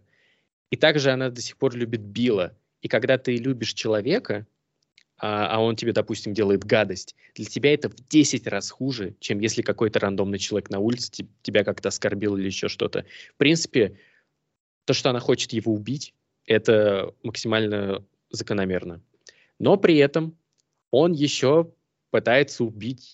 Нет, нет, он не то, что пытается ее убить, скорее все э, его эти приспешники, э, которые работают или работали вместе с ней, она идет по головам, она пытается убить каждого, и ее пытаются в ответ убить. Но из-за того, что она настолько сильна, ее воля настолько вот уби- убить своего самого любимого человека, она столько превозмогает вся, весь, э, как сказать, ее рассудок и весь здравый смысл. В конце я все-таки проспойлерю, чтобы вот объяснить. Оказывается, что ребенок-то жив, и Билл ждал все это время, он знал, что она сможет, он ее изначально отправлял там э, к супермастеру, это Пэймэй, по-моему, да, Пэймэй его звали, а, супермастер, который научил ее всему, и так она стала, по сути, самой сильной, из своей силы воли она смогла добраться до него, и он все это время, пять лет, а, растил ее дочь, их дочь, но он считал, что это только ее дочь, что он лишил ее этого. И просто ее, можно сказать, для нее подготовил. Дальше они обменялись любезностями, он сказал, что она лучший человек, который есть на этом свете. Она была в шоке. И потом, ну, логичный конец, то, что он говорит, ну все, типа, давай, на, будем драться. И быстрая сцена, они подрались, она, он, видимо, поддался, как мне показалось, потому что Тарантино это Тарантино, там он мог намудрить что угодно. Она использовала на нем секретную технику каких-то там пятипалый какой-то удар, там разрыв сердца, который вызывает, короче, такую какую-то полную несусветчину, полный бред. И она его убивает, делает ему разрыв сердца и понимает, что он-то на самом деле ее все равно любит. Просто он, он тогда реально перебудрил. И вот эта вся любовь, которую он заложил своей дочери, которую он ей оставил, по сути, он из нее сделал лучшую мать, самую сильную мать, которая могла быть. И, и в прямом, и в переносном смысле. И ушел на покой, потому что это то, чего она хотела. Потому что он очень сильно ее любил. Вот прям очень сильно. Это видно. Дэвид Кэрридайн, я его просто обожаю в этом фильме. Он настолько вот все эти экспрессии в конце, когда он с ней разговаривает, они как будто вот они как будто виделись только вот ну, месяц назад. Они виделись, и ничего не произошло. Как будто он не пытался ее убить. Как будто они опять вот как семья. Я не знаю. Вот честно, могу еще 30 минут просто об этом рассказывать, но уже надо заканчивать. Просто вот если вы смотрели «Убить Билла» только с точки зрения Тарантино любит кровяку, это весело, да, это весело, но Тарантино, он настолько вот глубже пишет свои сценарии, и он оставляет настолько вот большое, как сказать, такое пространство, которое зритель может сам заполнить и закинуть туда свои мысли. Есть теория, что вообще Билл не умер, что она его не убила, что вот эта техника, вот этот пятипальцевый разрыв сердца, это вообще фигня, что она могла его не убить, а он просто сделал вид, что умер. Короче, там, там столько теорий, и так в каждом фильме. И вообще, я его за это обожаю. И он сам говорит, что, народ, я вам ничего объяснять не буду, догадывайтесь сами. Вот это то, что я догадал. И мне кажется, это вот самый интересный фильм, который можно посмотреть в День Святого Валентина. Понятно, девушки это не одобрят, это только пацаны захотят. Но если смотреть его вот с этой позиции, что это все движимо любовью, то вот эти два фильма, которые кажется, что уже, наверное, все затянулось, их можно просмотреть на одном дыхании. Я пересматривал на этой неделе, я вообще в шоке был. Я себе поставил цель, что я на это смотрю как на фильм, где любовь э, диктует вот по сути се- мозг отказал, все делает любовь, все делает сердце. И оно диктует все действия, которые, э, которые совершают персонажи, и оно так логично оказывается. Вообще, я в шоке. У меня все. Какой кошмар. Я, я опять хочу пересмотреть. Я вообще никогда не думала об этом фильме вот с такой вот точки зрения. Вот Потому именно. что для меня это действительно фильм Тарантино, где много крови, и все. И она хлещет просто отовсюду. Это побочный атрибут, просто крутизны Тарантино, потому что у него есть «Однажды в Голливуде», который для меня мой самый любимый фильм, вот его пока что крайний. У него еще один будет, десятый. Вот мой любимый фильм — это «Однажды в Голливуде». Потому что там там нету, там причем даже нету этой крови, ничего, там просто вот атмосфера и та любовь, которую он испытывает к кинематографу 60-х, он на этом вырос. И видно, что он прям это любит. И оно все так пронизано его любовью, но даже туда, даже туда он впихнул, короче, в конце кровяку. Просто потому что он, ну, вот ему прикольно. Но это выглядит максимально натурально. И вот его фильмы уже даже, честно, вот вот когда вышел «Убить Билла», все ровно так и смотрели на него.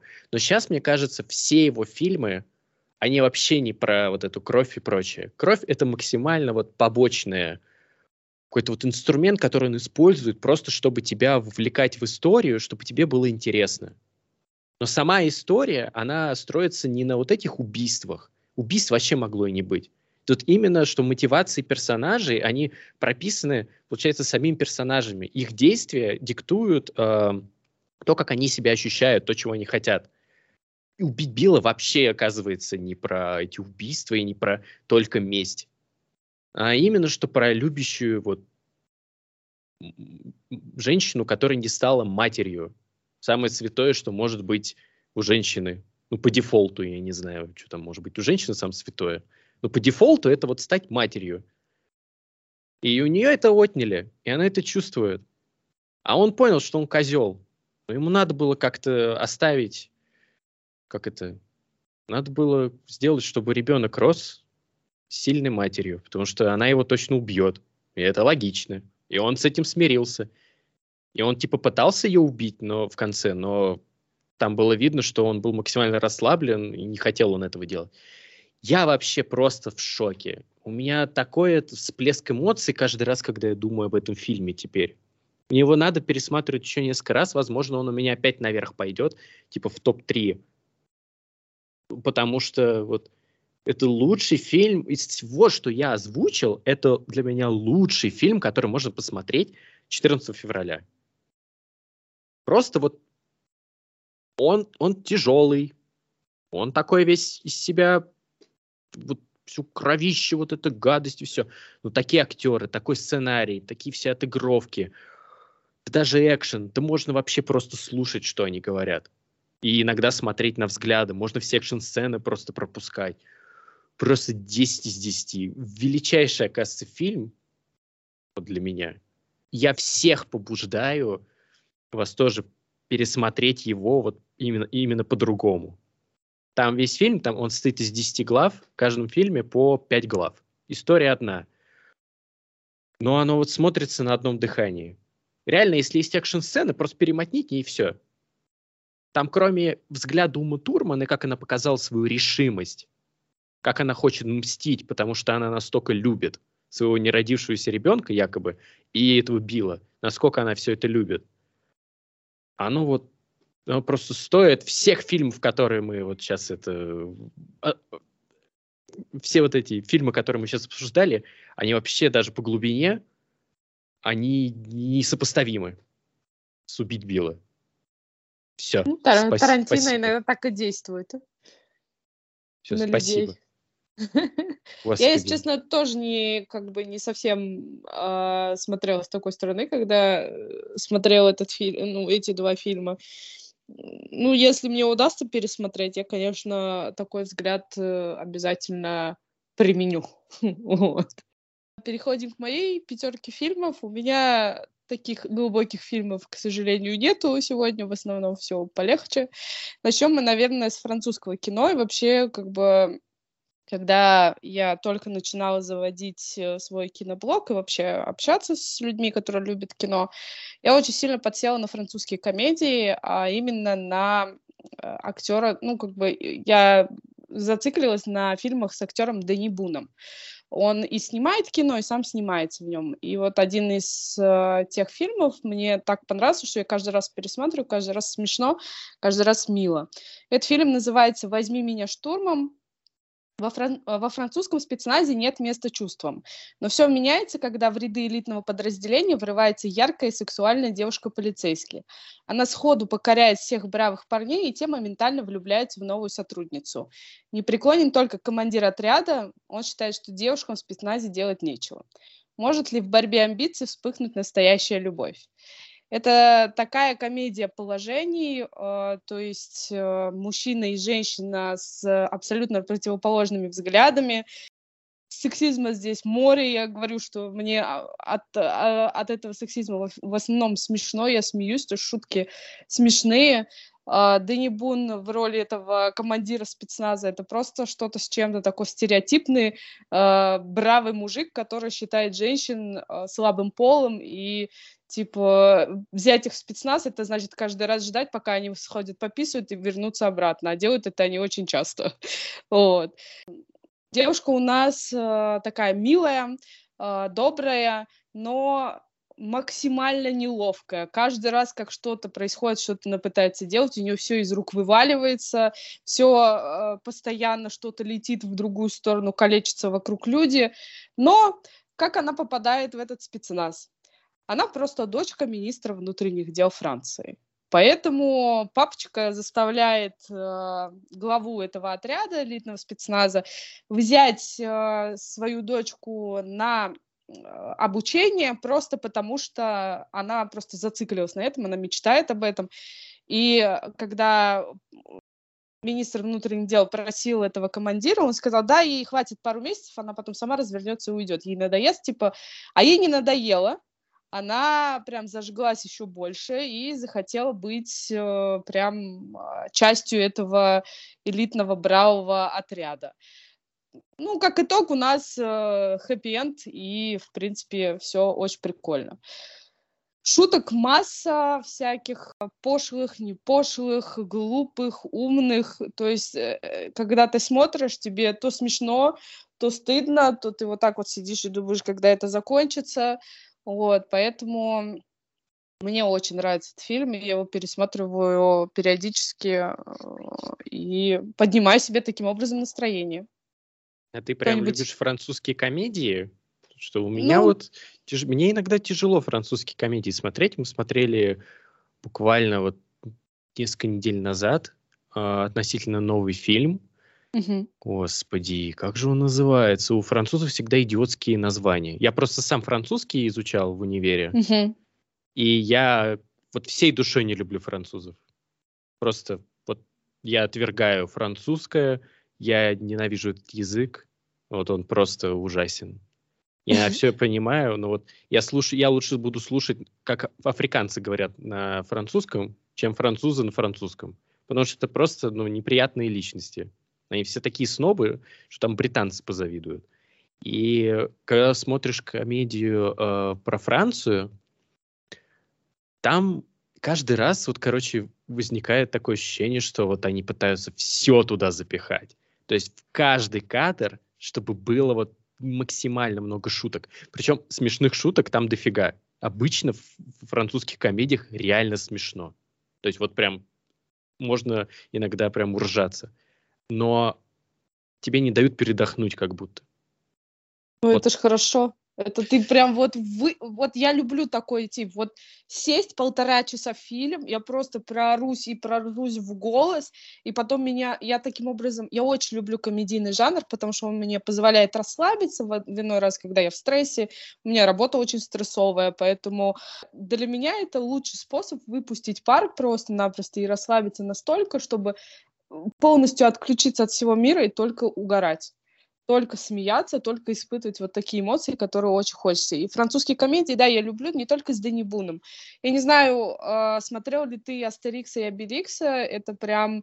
Это, это любимый... База. Это, это любимые комедии моего папы. Мы вот по СТС как сколько крутили, столько мы и смотрели. И когда я столкнулась с комедиями, в которых играет Дэнни Бун, это, знаешь, я не знаю, может, ты видел типа «Бобро пожаловать». У них же все время какие-то терки с бельгийцами, еще какие-то вот эти границы.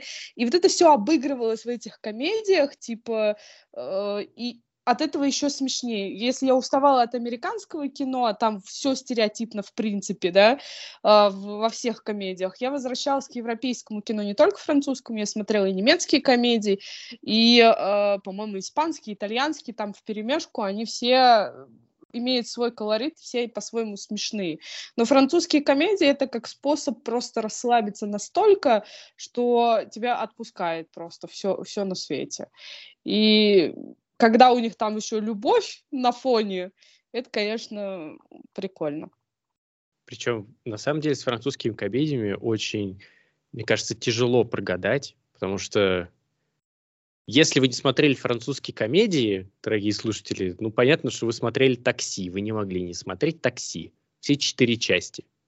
Вы просто не могли. Потому что он тоже был везде. И везде и всегда это было божественно. Ну, то есть, это тоже иногда практически сюр, но он такой прикольный. То есть они как-то это чувствуют. Вот французы, на самом деле, они реально передовые чуваки.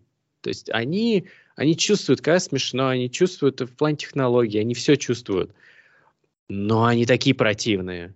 Ну, ты смотришь на их э, быт э, в этих фильмах, и тебе просто плохо становится. Потом ты смотришь на немцев и думаешь, ладно, французы нормальные. Но вообще хочешь смотреть на британцев, потому что они чутка придурковаты в своем быту. А французы какие-то прям такие. А. Но французские комедии реально топчик. Французское кино прикольное, кроме фильма «Игрушка». Фильм «Игрушка» у меня детская травма от него. Нам на французском заставляли его смотреть. Это просто жесть. Как меня задолбал этот актер. И песня Шон Зализе. Песня Шон Зализе, ее просто запретить надо. Я надеюсь, Международный уголовный суд вообще сделает что-нибудь с этим. Что это капец. Диана? Ну, я этот фильм не смотрела, мне про него как бы сказать нечего. Спасибо, Диана. Переходим к следующему фильму. Ну да, я его посмотрю потом когда-нибудь. Когда-нибудь. Хорошо. Второй фильм у меня американский, и я тоже решила включить, так как я очень люблю старые фильмы американские, поэтому у меня будет еще один старый американский фильм. Называется он э, в английском языке Pillow Talk. Э, его всегда переводят по-разному, телефон пополам, либо телефонный разговор. В чем э, вообще сюжет? Обладатели спаренного телефонного номера, дизайнер Джен Морроу и композитор Брэд Аллен никогда друг друга не видели, но люто ненавидят друг друга. Брэд каждый вечер играет своим многочисленным поклонницам одну и ту же мелодию, а Джен подслушивает, возмущается и жалуется в телефонную компанию. За Джен ухаживает миллионер Джонатан Форбс, который по стечению обстоятельств является другом и спонсором Брэда. Однажды он рассказывает Брэду о своей возлюбленной и ненормальном типе, с которым ей приходится делить телефонный номер. Брэд догадывается, что речь идет именно о нем. Описание внешности неприветливой дамы на другом конце провода интригует его, а когда он случайно встречается с Джен в ресторане, узнав ее голос, он решает, что игра стоит свеч. Вот это реальная комедия положений. И это реальная, можно сказать, ретроспектива, потому что мы понятия не имеем, что такое спаренный телефонный номер. Вот мы вообще никогда не видели такого. Но когда я смотрела этот фильм, а я смотрела его просто потому, что мне на тот момент нравилась актриса Дорис Дэй, а, она комедийная актриса и певица, это было настолько смешно и мило, что каждый раз, э, когда я возвращалась к нему, было несколько раз, когда я его пересматривала, мне вообще нравилось, как они друг с другом взаимодействуют. А с ней в паре играл актер Рок Хадсон. Комедия очень смешная, и вообще, в принципе, вот этот прикол на том, что мы друг друга не видели, но мы люто друг друга ненавидим, э, и потом это перерастает в какой-то определенный любовный интерес, это, конечно, для меня было интересно посмотреть. Все, что я могу сказать, то, что я ей завидую. Почему? Почему, почему она, а не я? За ней ухаживает какой-то миллионер. Алло, алло, как будто я хочу работать. Когда появится уже этот принц, который меня заберет из этого ада под названием жизнь? И я просто буду наслаждаться, кататься на какой-нибудь средней машине. Мне же много не надо. Почему я не могу быть как какая-то девка непонятная, которая подслушивает чужие телефонные номера? Ну, вообще, мне казалось, что она просто завидует. Она тоже хочет так, чтобы ею интересовался такой ловелас, как э, Брэд. Диана, у тебя есть какой-нибудь комментарий? Я знаю, что ты его не смотрела. Нет, я вот прошла вообще по списку твоих фильмов, я не смотрела ничего. Серьезно? Да. Я старалась. Давай дальше, следующий фильм. Да, э, следующий фильм — это «Магия лунного света». Э, все, кто со мной общается, Максим, мы сегодня видимся с тобой первый раз, э, все знают, что я очень люблю и обожаю фильмы Вуди Аллена и вообще как бы, поклонница творчества. Ну, это самый любимый мой режиссер. «Магия лунного света» не является моим любимым фильмом, но почему-то каждый раз, когда я его смотрю, мне становится так тепло на душе, что я просто, ну, оторваться от него не могу. Синопсис. 1928 год. Выдающийся иллюзи... иллюзионист по просьбе своего друга и коллеги приезжает на Лазурный берег разоблачить молодую привлекательную шарлатанку, якобы умеющую вызывать духов умерших. Она очаровала богат... богатого наследника и его мать-даву, а это не устраивает других членов семьи. То есть у нас тут завязывается некая мистическая история. А, в главной роли Колин Фёрд, то есть уже заведомо то, что будет э, романтично. Но не будет романтично, потому что Колин Фёрд э, играет, можно так сказать, во всех фильмах Вуди Аллена личность Вуди Аллена проникает э, постоянно. И Колин Фёрд такой в роли рационалиста, да, такой не верящий в магию, не верящий в то, что есть какая-то запредельная мистика, он немножечко еще невротик и считает, что все, э, все в жизни нужно выбирать умом, разумом. То есть э, не сердцем, а именно холодным разумом. Он даже себе пассию на момент начала фильма э, выбрал такую, которая логически подходит ему по типажу. Когда он при, приезжает на Лазурный берег, встречает э, героиню э, Софи, ее играет Эмма Стоун, э, он не проникается ею, но постепенно начинает очаровываться. И у меня есть любимейший просто момент в этом фильме, и вообще у Вуди Аллена диалоги это что-то с чем-то, когда герой Колина Фёрта разговаривает со своей тетей, она живет примерно в том же районе, и таким образом осознает тот факт, что ему нужно все-таки выбрать сердцем, и он влюбился в Софи. И просто когда ты слушаешь один этот диалог, у тебя уже возникает такое чувство, что ты хочешь вот посидеть рядом с этим героем, послушать его и вообще как бы посидеть, еще чуть чутка немножко похихикать над ним, но при этом оставаться серьезным, потому что фильм настолько светлый, настолько пронизывающий, он вообще, я не знаю, я говорю, я смотрю, мне становится настолько хорошо после этого фильма, что я, наверное, пойду еще посмотрю фильмы Вуди Аллена не знаю. Я вообще хотела сначала включить э, фильм «Полночь в Париже», но потом поняла, что фильм не совсем про любовь, а больше про э, путь ну, как бы поиск себя и вообще про свой путь. Поэтому я решила включить именно магию лунного света. Я не включил «Полночь в Париже» ровно по той же причине. Потому что... Серьезно? Ровно по той же. Потому что я такой, блин, это недостаточно любовная история. Вот недостаточно. Она вот все равно там Оуэн Уилсон больше не про эту любовь. У него больше про и вот этот путь как серии как творца, и что он видит всех этих людей, да. всех этих знаменательных людей. Именно что он вот может с ними, к ним прикоснуться. А то, что там это, господи, Котияр, что она там Марион. ходит, Марион Котияр, есть, есть. Мне очень понравился фильм, особенно тем, что я ненавижу Париж. Я, наверное, Понял, я, да. я, наверное, да, недостаточно сказал, что не люблю Францию, но именно, что я не люблю Париж, потому что я там был, это ужасно. И это вообще не романтичный город. Но то, как он снят, это настолько романтика, это настолько приятно.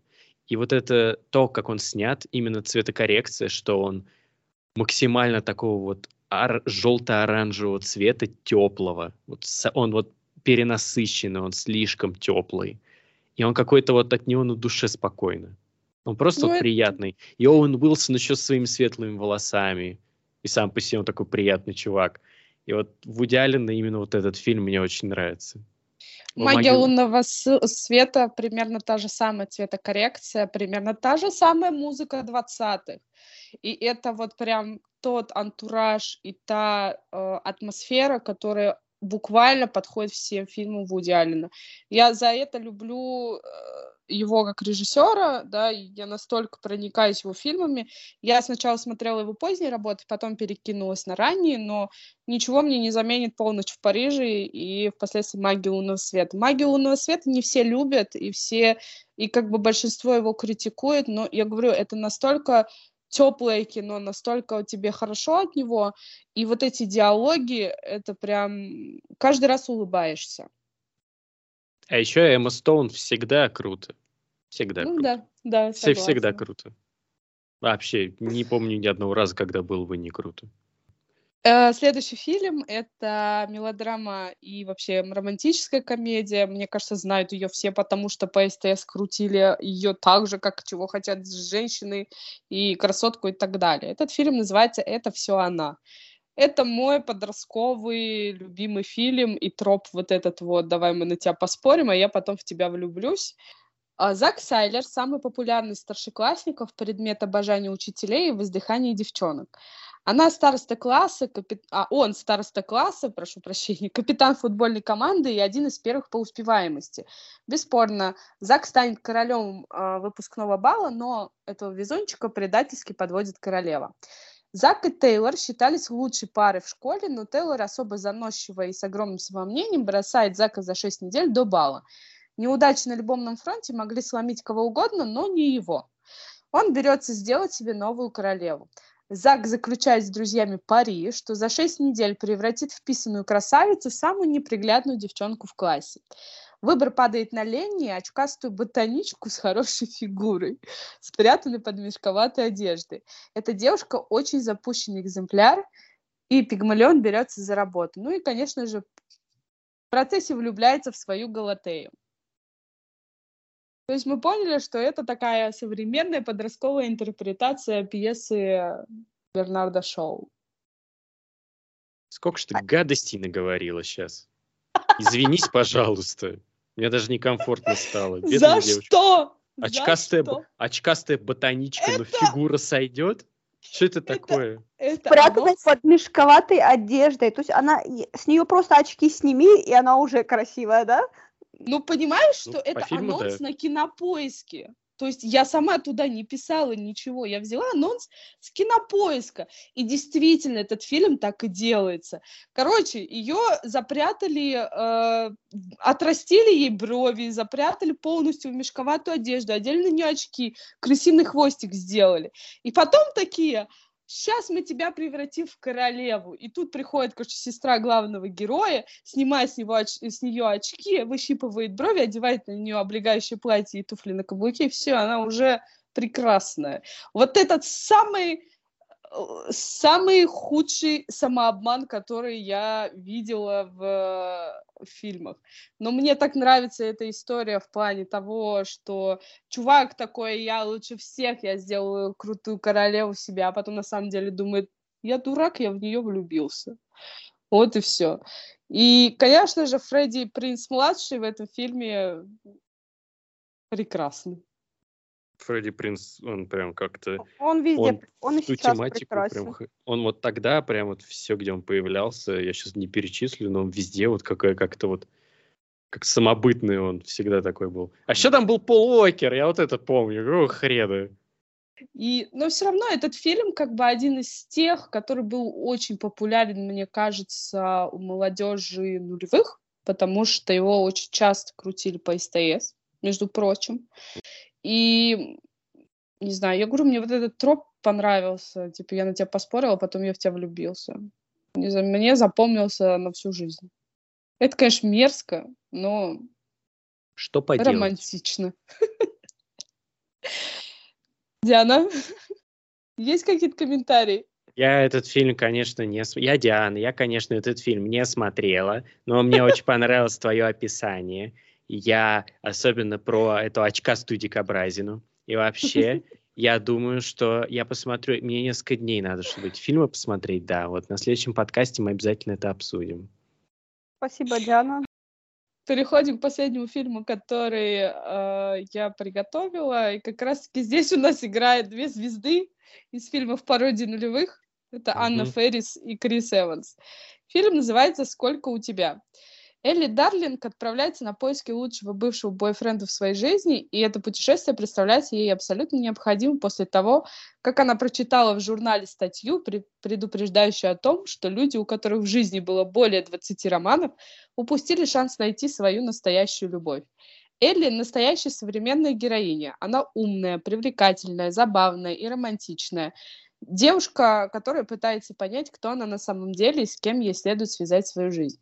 Хотя к поиску бывшего лучшего кавалера ее подстегнула статья в журнале, это означает нечто более важное. У Элли наступил в жизни такой момент, когда она оказалась без мужа, без работы, и ее жизнь совсем не такая, о которой она мечтала. Она оказалась на перепутье, и это заставляет ее задуматься о том, что за последние десятилетия она могла пропустить что-то или кого-то очень значимого в своей жизни.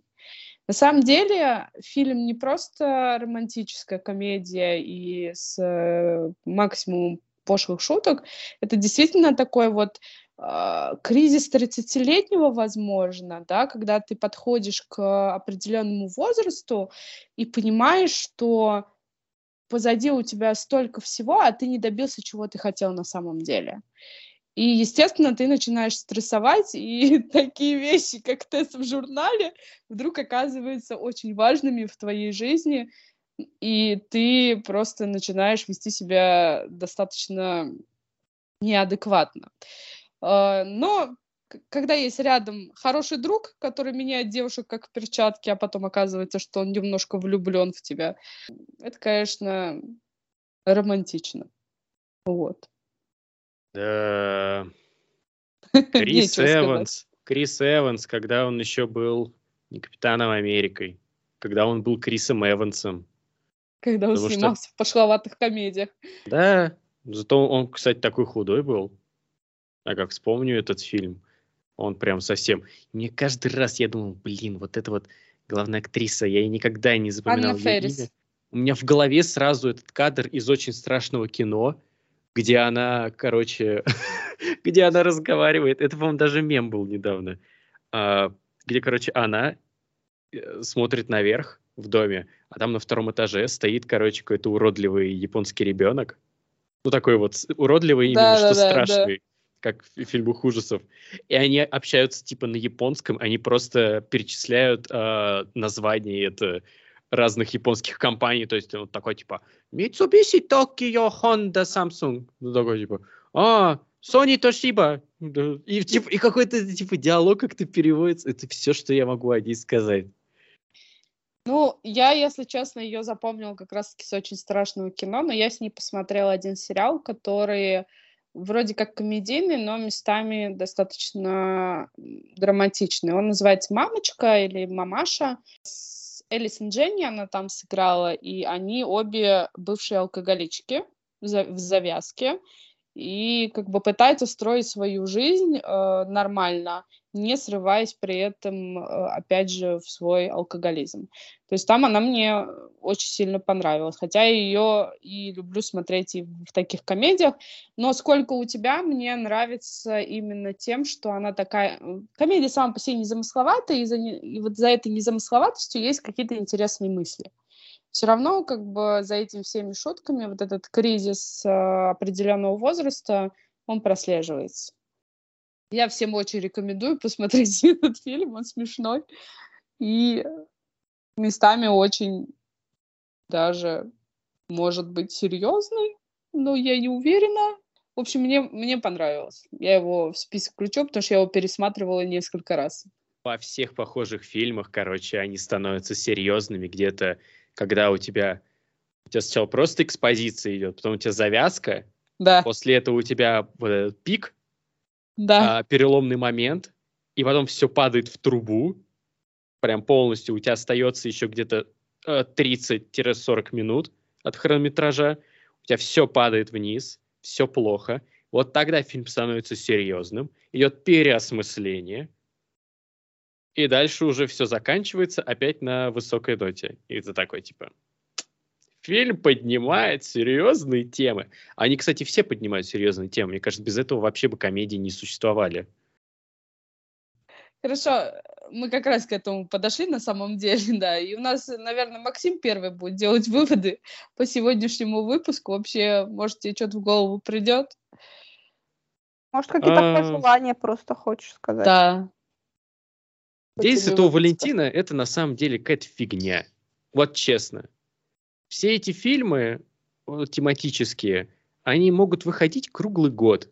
Потому что они хоть типа и про любовь, но на самом деле они больше как раз вот на этой, где когда три, третья четверть фильма, там поднимаются какие-то уже более глубокие вопросы обычно. Идет переосмысление. Мне кажется, эти комедии э, всякие любовные, они ровно про это. Про то, что персонаж был такой, а потом раз, и он уже переродился, и он все понял, он все осознал. А, а как это сопоставляется с вот с этим единственным днем, который вообще даже в нашей культуре непонятно откуда появился? Короче, пацаны, если на День Святого Валентина от вас девушка что-то там требует, знаете, вы должны были это делать весь год. Понятно? Просто по чуть-чуть. По капельке. Чаще говорите своей паре, что вы ее любите. Чаще говорите, что ты у меня самая красивая. Чаще просто вот уделяйте внимание друг другу. И смотрите фильмы хорошие. Выводы мои к режиссерам, которые меня никогда не послушают. О том, что, ну, пожалуйста, снимайте фильмы какие-нибудь такие душевные, романтические, какие были в нулевых. И каких сейчас вообще нет, ни одного. Все, листьями. единственная моя это просьба. А я бы хотела сказать, чтобы смотрели побольше не просто американских романтических фильмов, но и европейского кино, потому что там можно найти ценные экземпляры. Спасибо, что послушали этот выпуск. Будем благодарны вам за комментарии и оценки к этому выпуску. И к подкасту в общем. Это можно сделать в первую очередь на Apple Podcasts. На остальных платформах вы можете подписаться на нас и следить за выходом новых выпусков. А еще подписывайтесь на телеграм-канал нашего подкаста. Он называется также «Рону нехорошо». Всем спасибо и до новых встреч.